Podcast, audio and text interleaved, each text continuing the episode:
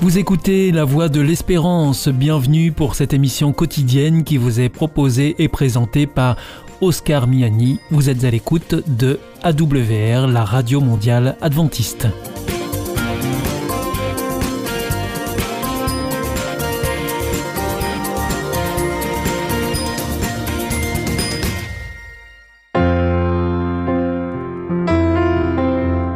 Rencontre autour de la parole, une émission enregistrée en public proposée par l'Église adventiste.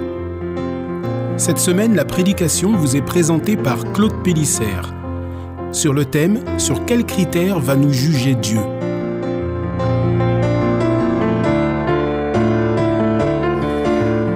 Le texte qui nous a été lu par Jean-Michel est, la conclusion de, de, des trois premiers chapitres du premier livre des rois. Et j'aimerais ce matin qu'il nous aide à réfléchir justement sur quels critères Dieu va, nous juger. Mais c'est toute une, réflexion et on va commencer par juste regarder un petit peu le, contexte. Ces trois chapitres se situent à la fin du, règne de David. Au début du chapitre 1, versets 1, 2 et suivants, David est à la fin de sa vie et il va d'ailleurs décéder au début du chapitre 2 et au verset 1. Et comme il est à la fin de sa vie, toujours quand un roi meurt, derrière, ça commence la, comment dire, la course au pouvoir. Et c'est exactement ce qui se passe dans ce texte.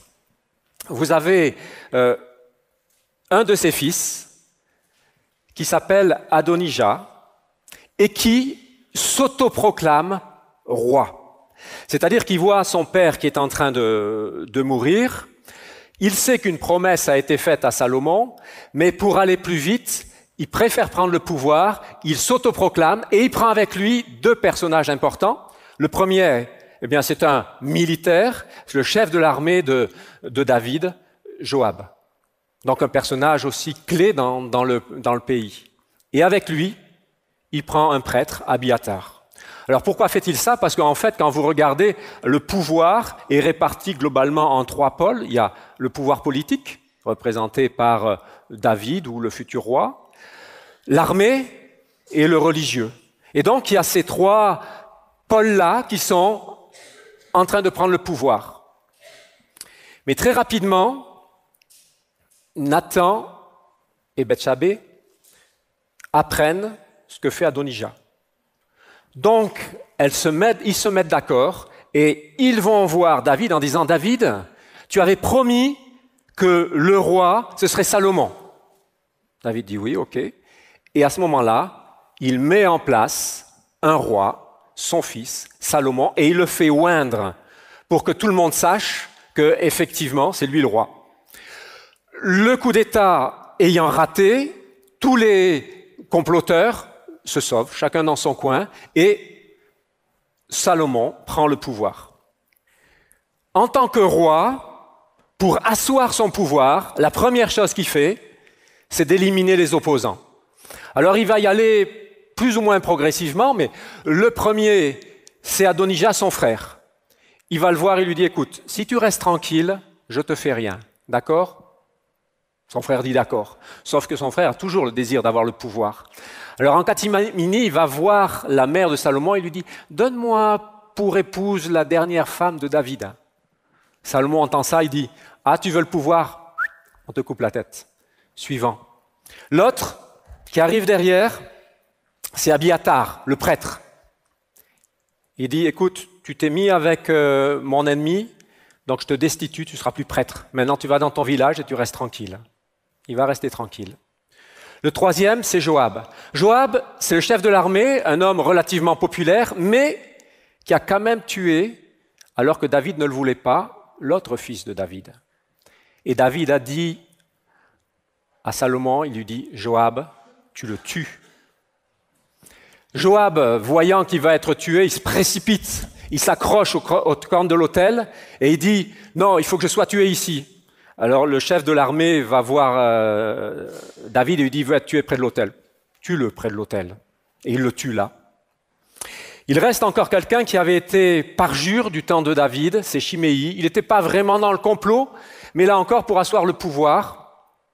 David lui dit, écoute, tu as menti à mon père, tu as fait croire que tu étais avec lui alors que tu étais contre lui, alors maintenant tu vas dans Jérusalem, et si tu sors de Jérusalem, je te tue. D'accord? D'accord. Sauf que cet homme, tout d'un coup, il a des problèmes économiques et il doit sortir de Jérusalem. Salomon lui dit, tu es sorti de Jérusalem, on t'élimine.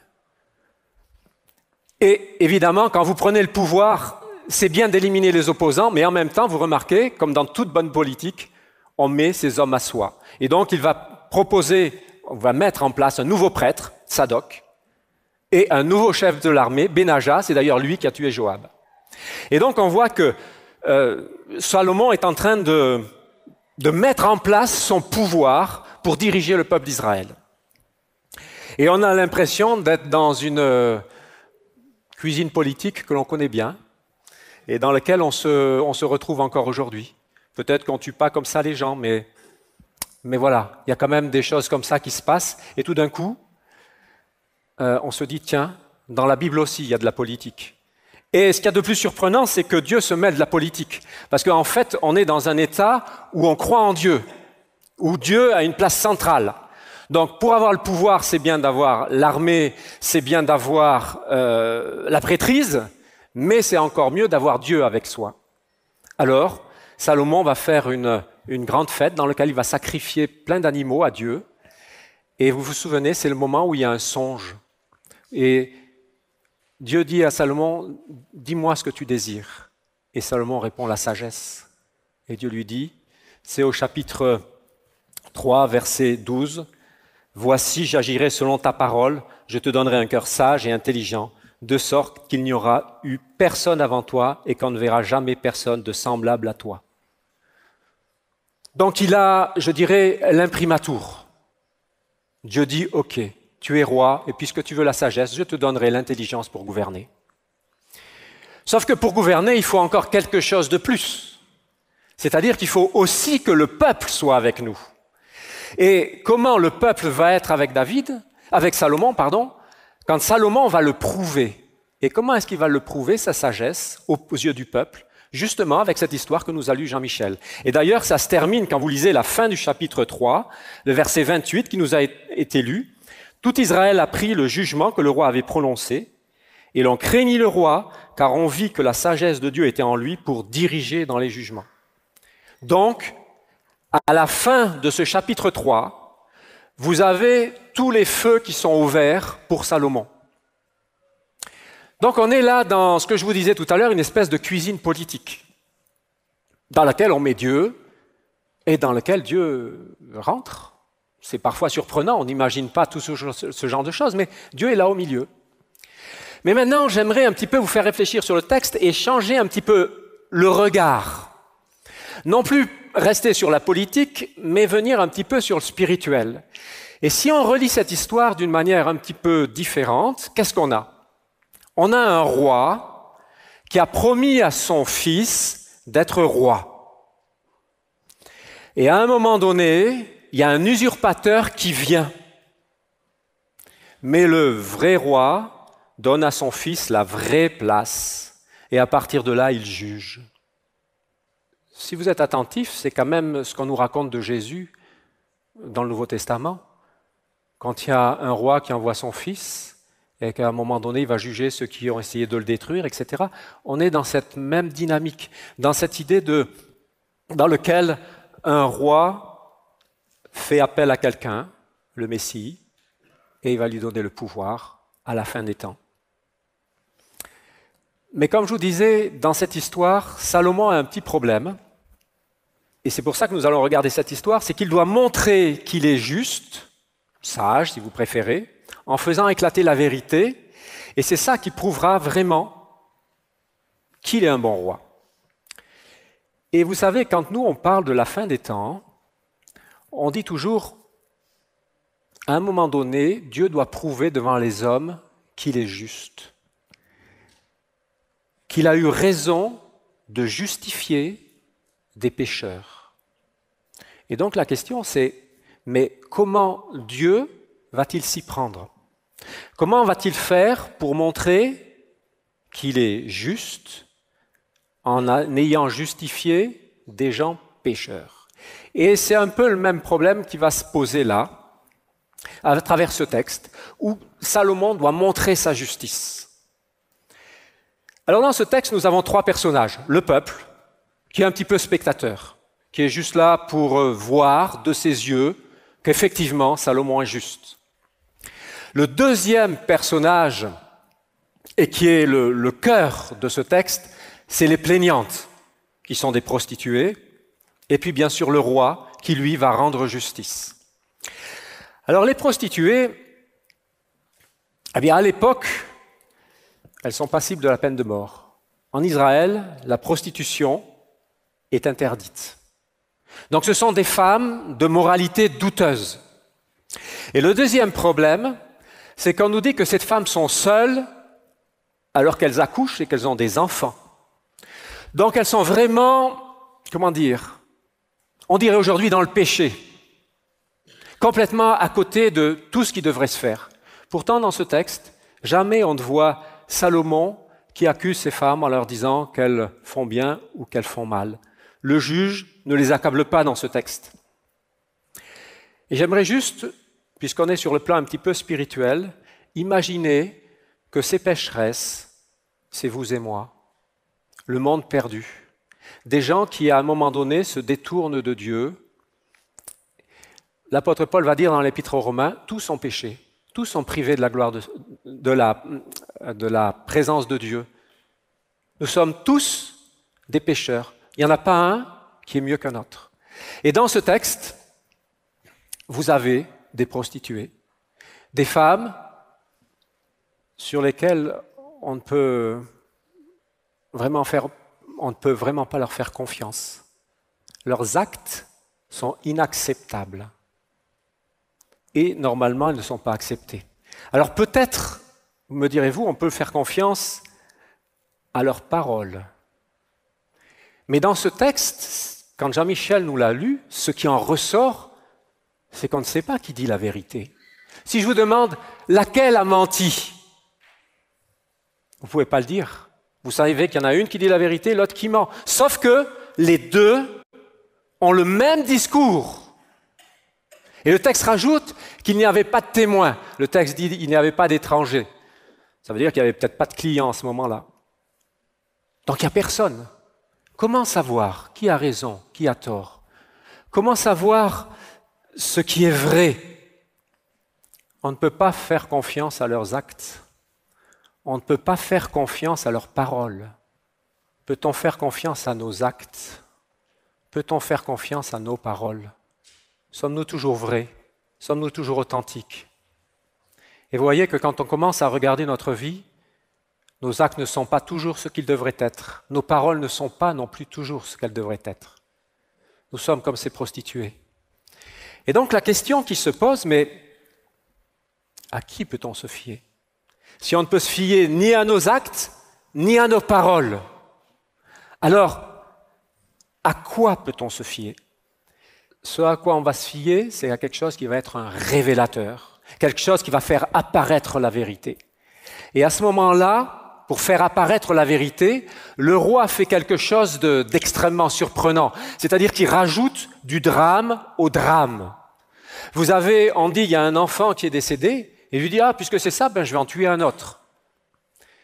Et il est en train juste de mettre une tension supplémentaire alors que ce texte est déjà dur.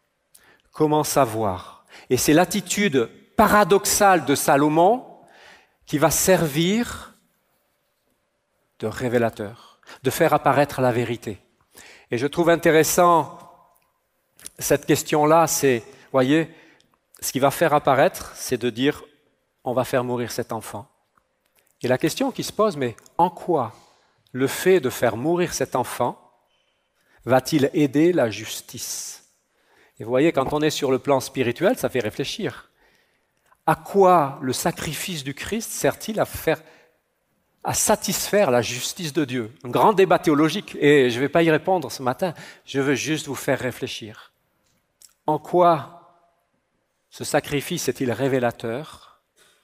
Il est révélateur de l'attachement viscéral de cette femme à l'enfant Je répète ce qui est écrit là. C'est l'attachement viscéral au Fils qui va être le révélateur fiable. Je ne sais pas si vous voyez ce que ça veut dire. Ça veut dire que c'est notre attachement au Fils qui est le révélateur de ce que nous sommes, pas nos paroles, pas nos actes. Et dans ce texte, c'est viscéral. Le texte dit que c'est ses tripes qui parlent. Mais pourtant, cette femme est dans un dilemme euh, extrêmement difficile. Il y a deux possibilités. Soit elle laisse mourir l'enfant, quand Salomon dit coupez-le. Et là, elle vit un enfer. Elle vient de laisser mourir son enfant et quelque part, elle en est responsable. Soit elle dit laissez l'enfant vivre, et c'est ce qu'elle va dire, mais là, elle vit un autre enfer. Parce que imaginez cette autre mère qui va dire euh, Tu vois cette femme là-bas? Elle a dit que tu étais son fils, c'est une menteuse. Et elle va élever cet enfant dans la haine de sa mère. Elle va voir de ses yeux son fils sans pouvoir euh, le tenir dans les bras, sans pouvoir l'aimer, juste en, voyant dans le regard de cet enfant peut-être même du mépris, voire de la haine. Donc vous comprenez qu'elle est entre deux enfers. Et ce qui va la faire choisir, c'est laisser vivre l'enfant par amour. Entre deux enfers, elle choisit pour le fils. Elle choisit pour l'enfant. Son enfant donné à une autre, son enfant aimé par une autre. Et dans cette situation, vous voyez, le juge qui devait la défendre, qui devait lui faire justice, eh bien maintenant il est contre elle. Il devient en fait dans cette histoire un petit peu son bourreau. Et entre l'enfer et l'enfer, elle choisit l'enfer qui laisse vivre son fils. Pour l'autre femme, parce qu'elle ne cherche que son droit, que sa justice, qu'on le coupe en deux. Quelle importance. La justice, on en a chacun la moitié, elle est sauve. Tout est bon. Mais, mais tu n'aimes pas. J'aimerais juste vous faire réfléchir en disant que nous sommes tous des prostituées. On peut se fier ni à nos paroles, ni à nos actes. Comment distinguer Par l'amour que je porte au Fils, en préférant qu'il vive plutôt qu'il ne paie de la vie ma propre justice. C'est à la fois simple et en fin de compte, dans la vie concrète, c'est compliqué. Parce que je voudrais vous donner un exemple et vous faire réfléchir. Suivant comment on réagit, pour une des femmes, en fait, c'est plutôt, il n'y a pas d'importance qu'il vive ou qu'il meure. Et pour nous, en tant que croyants, si nous sommes sur ce registre-là, en fait, la mort du Christ est juste une aubaine, c'est l'effet d'aubaine. Il est mort, je crois en lui, je suis sauvé, j'ai la chance, hop, tant mieux. Une aubaine. De l'autre côté, s'il y a un amour véritable, ça va permettre au Fils de vivre. Et puisque je suis croyant, de vivre en moi. Alors concrètement, qu'est-ce que ça veut dire? Vous voyez, parfois dans la vie, on, on nous fait des injustices, des injustices profondes. Ça peut venir dans l'enfance, ça peut venir avec notre conjoint, avec nos parents, avec nos amis. Et on a l'impression d'être profondément marqué.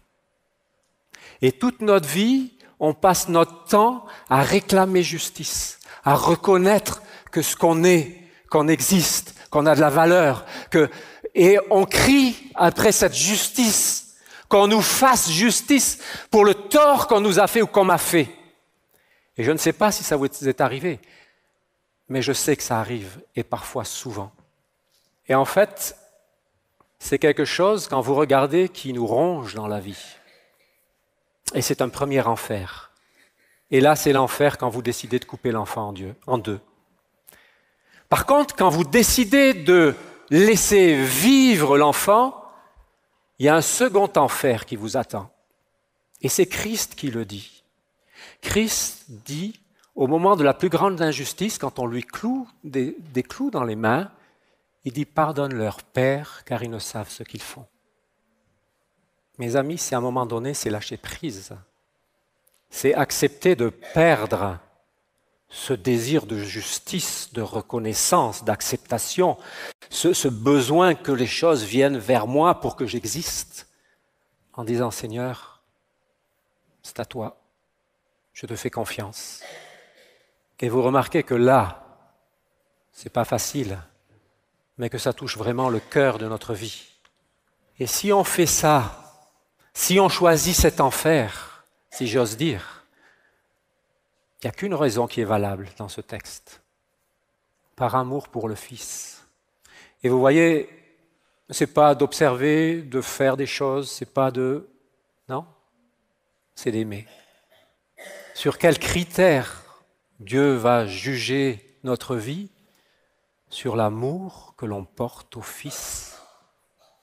Et ça, ce n'est pas quelque chose qui s'achète ou qui se fabrique. C'est juste quelque chose qui vient des tripes.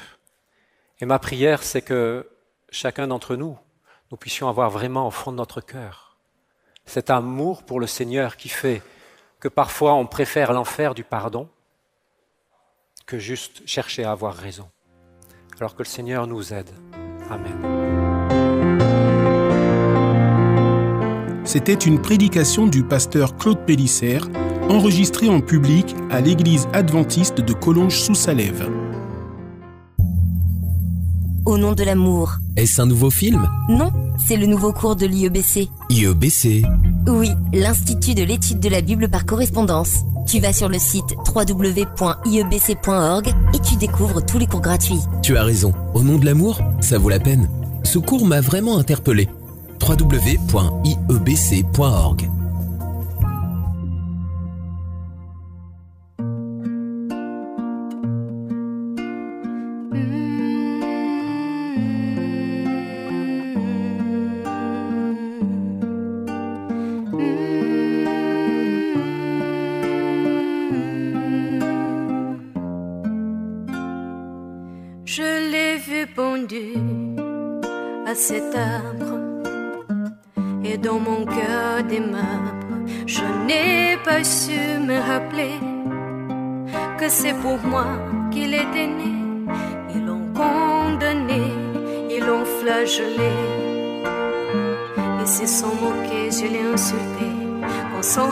regard plein de larmes vers moi s'est tourné et dans mon cœur figé, soudain tout s'éclairait.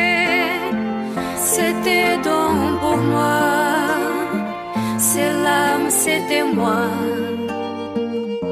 Dans l'homme n'est pas, autre lui cette croix, c'est à cause de moi. Il a donné sa vie pour ma vie, il s'est battu pour mon salut, mais que je fais de sa victoire? Ma vie a effacé sa gloire.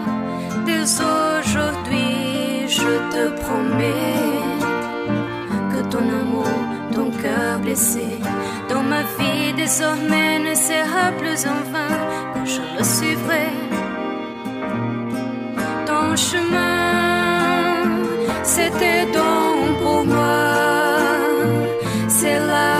C'était moi l'homme n'est pas.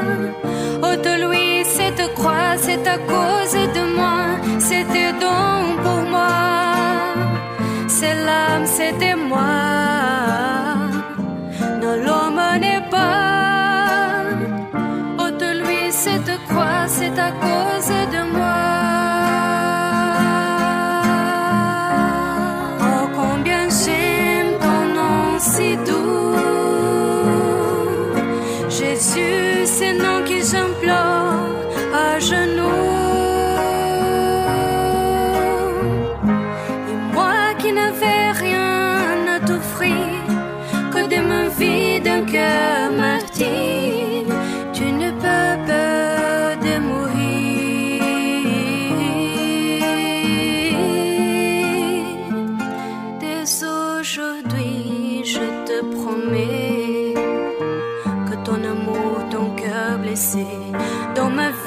désormais ne sera plus en vain, car je le suivrai.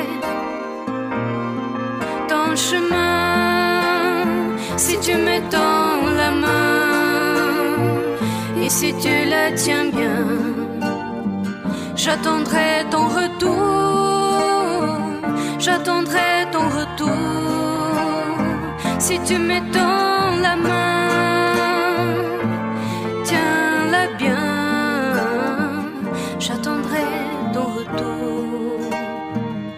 J'attendrai ton retour.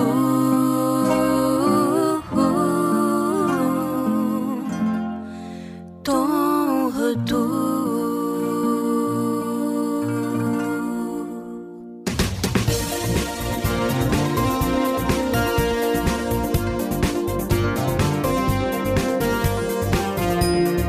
Notre émission est maintenant terminée. C'était la Radio Mondiale Adventiste, la voix de l'espérance. Je vous souhaite une très bonne continuation. Que Dieu vous bénisse. À demain.